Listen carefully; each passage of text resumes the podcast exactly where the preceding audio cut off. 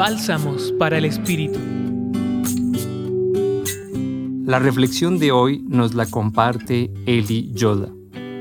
Jesús dijo a sus discípulos, Tengo mucho más que decirles, pero en este momento sería demasiado para ustedes. Cuando venga el Espíritu de la verdad, Él los guiará a toda verdad.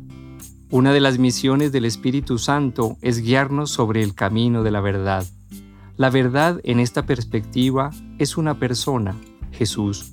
El Espíritu Santo nos lleva a conocerlo como la verdad a seguir y nos libera de las falsas imágenes de Dios. Los discípulos, después de la muerte, se quedaron aterrados y encerrados. La muerte de Jesús fue para ellos la muerte de toda esperanza. Pero cuando llegó el Espíritu Santo, les devolvió la fe, esperanza y la fuerza de proclamar a Jesús como el verdadero Mesías.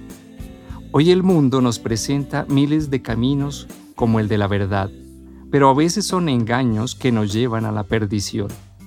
Para ser auténticos discípulos, debemos dejarnos guiar por el Espíritu de la verdad. Solo Él nos puede llevar a profesar a Jesús como el Hijo de Dios.